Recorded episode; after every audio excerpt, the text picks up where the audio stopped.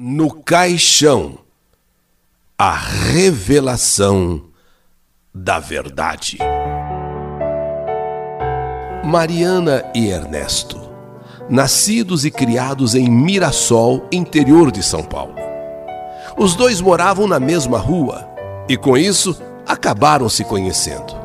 E entre eles surgiu uma amizade, uma aproximação. Ernesto, desde menino, seguiu a profissão de marceneiro, profissão essa que, a, que aprendeu com o pai, que era dono da marcenaria. Ele e Mariana, quando estavam ainda na adolescência, começaram a namorar. Ernesto terminou o antigo ginásio, o ginasial, e Mariana terminou a antiga escola normal. Sim, escola normal seria hoje é, comparado assim ao segundo grau.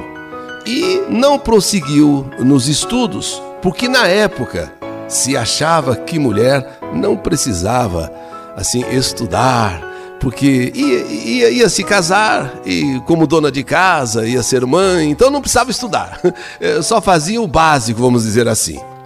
Com o seu enxoval pronto, só faltava mesmo o casamento, que aliás não demorou muito a acontecer.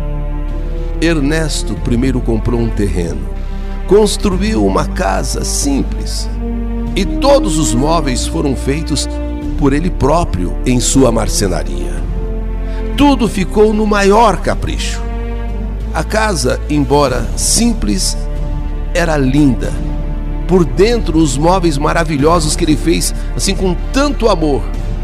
Primeiro foi o guarda-roupas, depois veio a cama veio a mesa da sala, as cadeiras, que ele fez é, tudo de madeira de carvalho. O sofá foi ele quem fez a parte de madeira. O estofado foi o seu irmão, que era um excelente tapeceiro.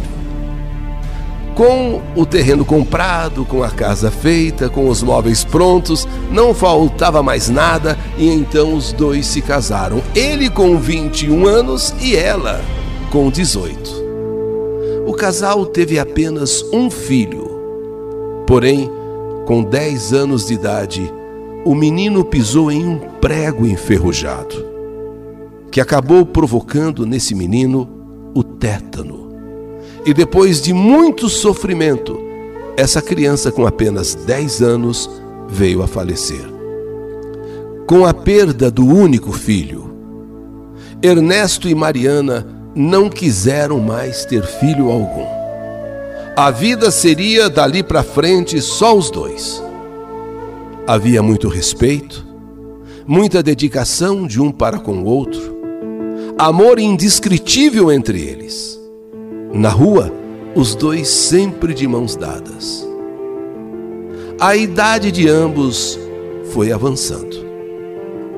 Mas o casal continuava dedicado um ao outro de maneira assim invejável. Em nenhum momento diminuiu o amor de um pelo outro. E sempre traziam na memória a perda daquele filho, morte provocada por um prego enferrujado. Mas a vida seguiu e assim tiveram que viver com as lembranças, com as recordações, mas sem abrir mão da felicidade que envolvia os dois. Um dia aconteceu outra tragédia. A segunda na vida de Ernesto e Mariana. Anos depois, uma noite, houve um vazamento de gás dentro da casa. O cheiro estava forte. Antes que Ernesto fosse ver o que estava acontecendo, Mariana correu para a cozinha e, ao acender a luz pelo interruptor, aquela faísca que ninguém vê, mas acontece quando você acende a luz, foi o que provocou uma enorme explosão. O gás que estava vazando e pairava no ar se transformou em chamas e elas não só se alastraram pela casa, como também pelo corpo de Mariana. esposa de Ernesto, virou praticamente uma tocha humana. Ernesto, que estava no quarto junto com Mariana, pouco pôde fazer. Embora atingido também, Mariana foi a que mais sofreu as consequências daquelas chamas. Foi a que mais sofreu as consequências daquelas chamas. Como Ernesto estivesse ali do lado. Ele correu para tentar salvar a esposa Mariana. Primeiro era o socorro a ela. Tinha de se apagar o fogo que a envolvia e os vizinhos, quando perceberam, vieram todos correndo ajudarem a combater aquele incêndio, que aliás foi dominado rapidamente, até mesmo antes dos bombeiros chegarem ao local. O fogo não chegou a consumir a casa inteira. Porém, o estado de Mariana simplesmente deplorável. Foi levada às pressas aqui de Mirassol para o Hospital de São José do Rio Preto onde já foi conduzida direto para a UTI e com gravíssimas queimaduras, principalmente no rosto. Ernesto também se queimou. Ernesto, que estava logo atrás dela, também se queimou.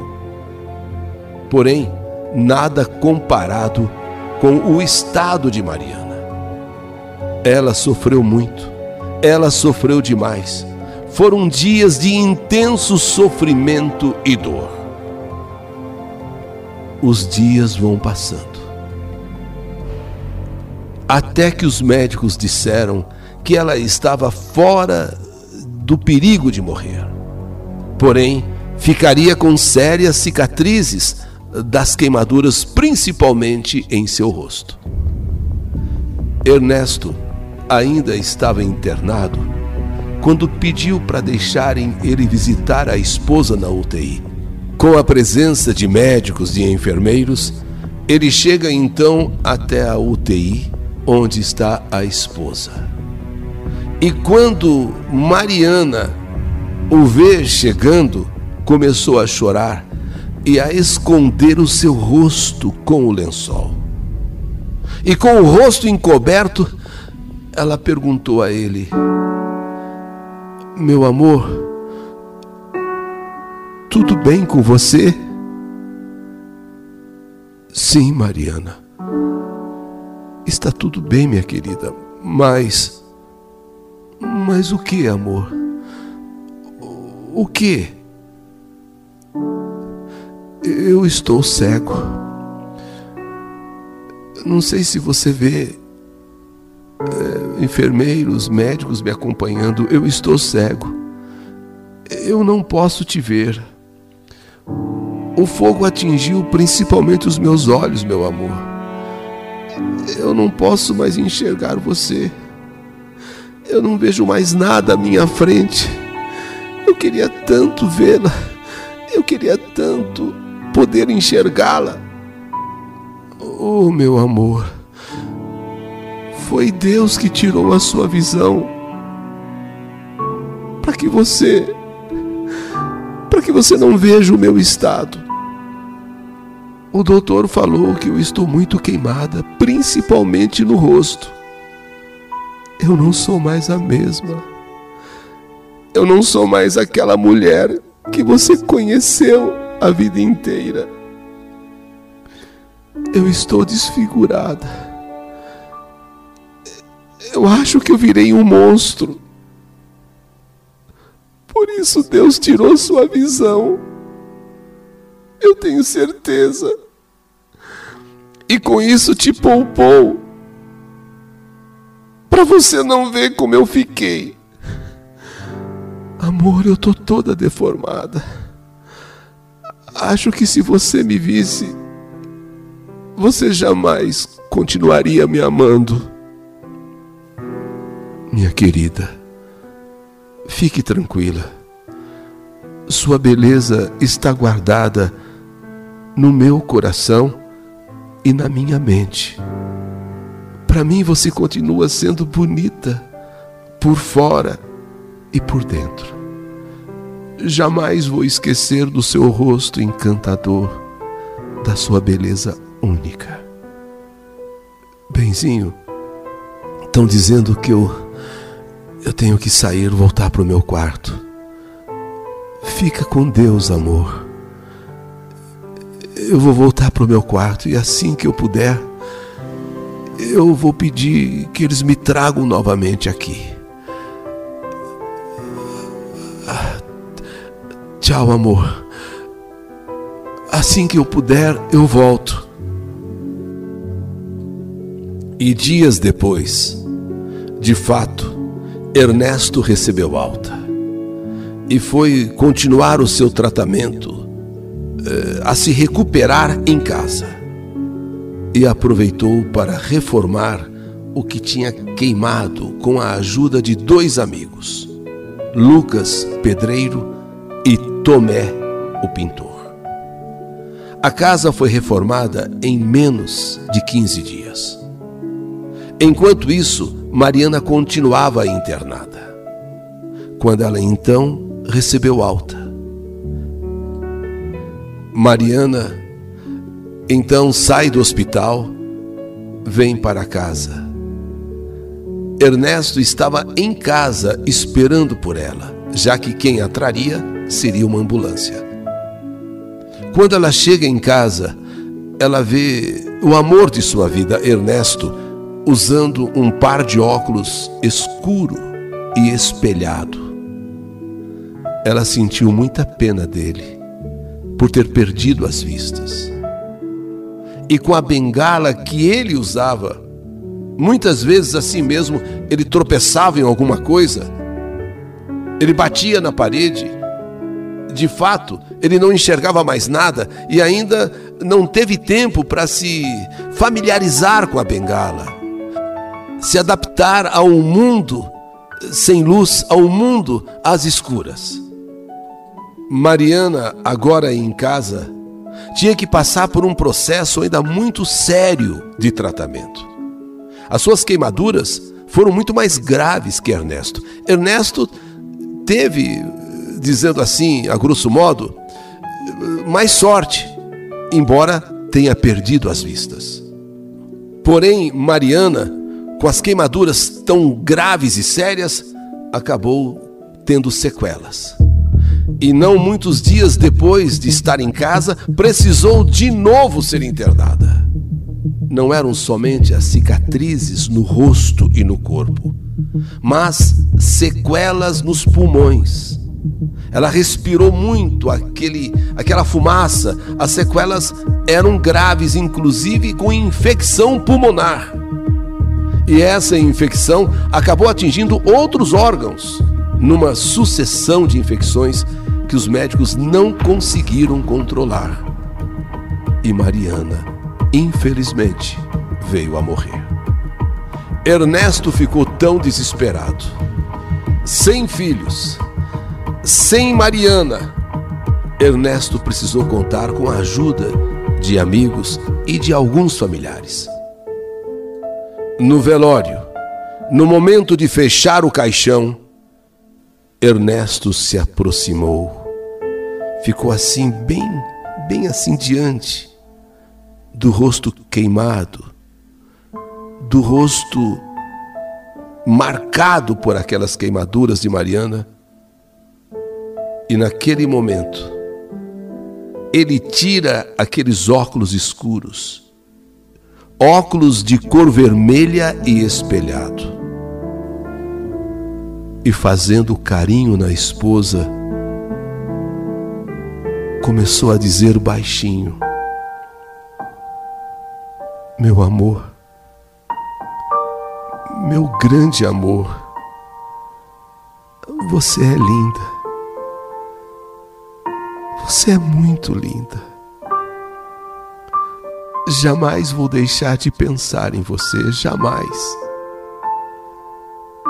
Eu te amo muito. Você está partindo, mas espere que logo vou encontrá-la, se Deus quiser. Meu amor, antes de fechar para sempre este caixão, preciso te confessar uma coisa. que me perdoe por ter mentido a você. Foi a primeira e única mentira em toda a nossa vida de casados. Foi a primeira e última mentira que eu contei para você. Eu jamais estive cego. Eu fingi para que você não sofresse mais. Seu rosto bonito e maravilhoso estará gravado em minha mente pelo resto da minha vida.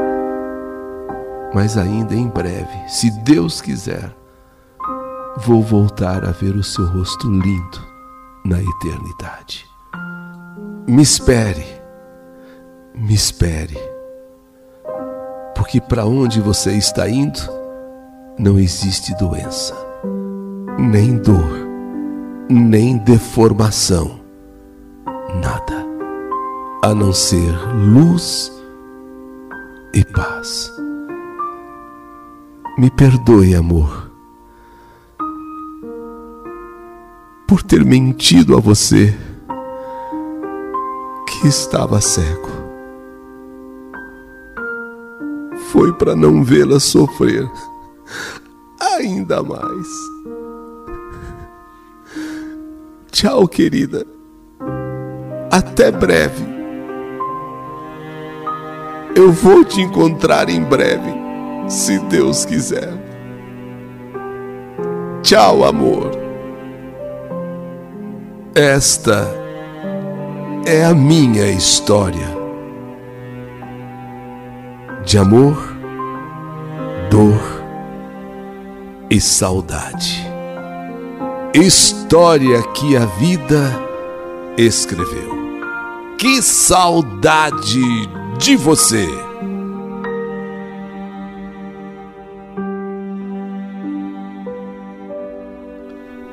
No caixão, a revelação da verdade.